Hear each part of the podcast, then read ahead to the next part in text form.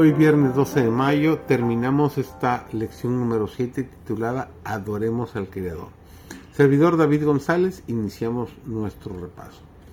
La influencia del pensamiento evolutivo en la ciencia, la filosofía, la psicología y la religión es incalculable.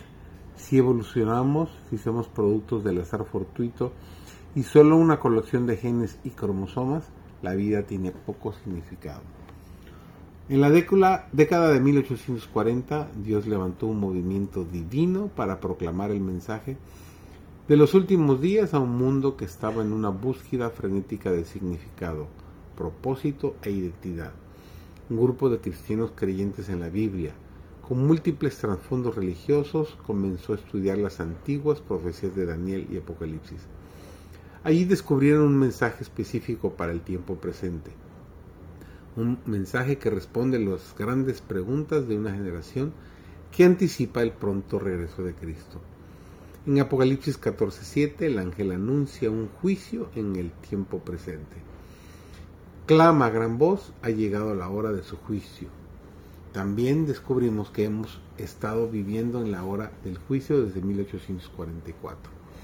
Algo está ocurriendo desde entonces. El llamado urgente del cielo es a prepararnos para la venida de Jesús. Apocalipsis 14:7 termina con un llamado a adorar al que hizo el cielo y la tierra, el mar y los manantiales. Estas palabras evocan perfectamente el texto del mandamiento del sábado en Éxodo 20. Génesis 1.1 declara, en el principio creó Dios los cielos y la tierra. Este versículo es el fundamento de toda la escritura. En el principio creó Dios. La palabra hebrea traducida como creó en este pasaje es bara, que se refiere a algo que Dios hizo. Este verbo hebreo está vinculado a la actividad creadora de Dios. Dios tiene la habilidad, el asombroso poder de crear algo de la nada. Dios habla y la tierra comienza a existir. A lo largo de los siglos, Él ha sido y sigue siendo el Dios de la creación, que no se ha olvidado de su creación es el Dios de los comienzos que está con nosotros hasta el final de los tiempos. Es el Dios que originó este mundo, que está siempre presente en este mundo y que nunca abandonará a su pueblo de este mundo. Es el Dios que libera, el Dios que provee y el Dios que guía. El Dios de la creación es el Dios del poder ilimitado, es el Dios de lo imposible. Hay una verdad sorprendente en 2 Corintios 5:17 de modo que si alguno está en Cristo, nueva criatura es. Las cosas viejas pasaron, todas son hechas nuevas. Pongamos esta verdad en práctica. Donde quiera que miremos en la naturaleza, encontraremos claramente un diseño inteligente, ya sea el asombroso cuerpo humano en su intrincada complejidad o el mundo natural que nos rodea en detalles tan simples como la belleza de las flores el vuelo de los pájaros o la majestuosidad de un amanecer. Toda la naturaleza denota orden y simetría, no aleatoriedad y azar.